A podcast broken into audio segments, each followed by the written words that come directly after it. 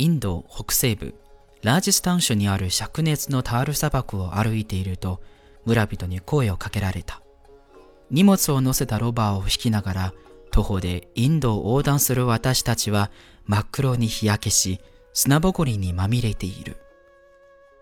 地元の人には旅の役者や山師サーカスの団員に間違われ挙句に魔術師かと問われた。だが答えはイエスだ。私たちには魔力がある。もちろん村人にも。私たちの中には水という名の魔力が育んでいる。人間の体に占める水の割合と地球の表面に占める水の割合はほぼ同じ。人間は水の惑星に生まれてた水の生き物なのだ。水はどこにでもあるがどこにもない。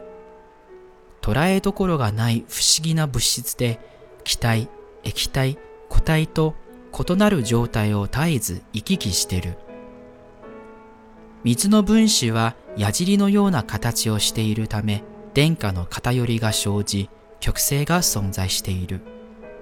それが脳細胞から高い山々、お茶から昇る湯気、地球の表面を覆っている岩盤まであらゆる物質を分解したり束ねたりする。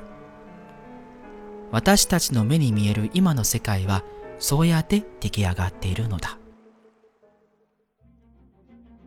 それなのに人間が飲める水はあまりにも少ない。地球上の水の約97%は海水で2%が氷河や極地の氷。飲み水にできる液体の真水は1%にも満たないのだ。だが、それほど貴重な宝物を私たちは愚かにも浪費してる。7年前から私は石器時代にアフリカを出発して世界へと拡散していたホモ・サビエンスの足跡をたどっている。これまで訪れた場所の中でもとりわけ深刻な水の問題を抱えているのはインドだった。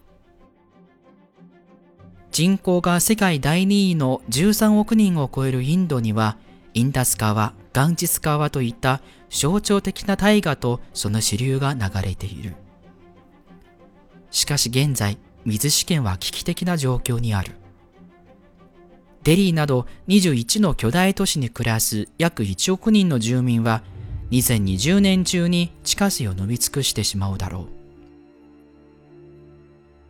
アジアの穀倉地帯と呼ばれる北部のパンジャブ州では長年にわたる地下水の過剰な汲み上げがたたり、一世代で地下水面が最大30メートルも低下した。工場や都市、農地から流出した水による汚染は国土全体の水系に広がり、約6億人が清潔な水を十分に使えない生活を送っている。私はインド北部の中石平野を1年半かけて踏破した。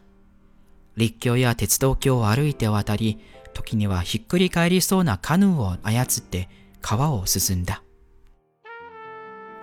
インドには川は何百本とあるが、ヒンドー教では全ての川は神聖なものであり、紙ですらある。この国の未来はいくつもの川の濁った流れに託されているのだ。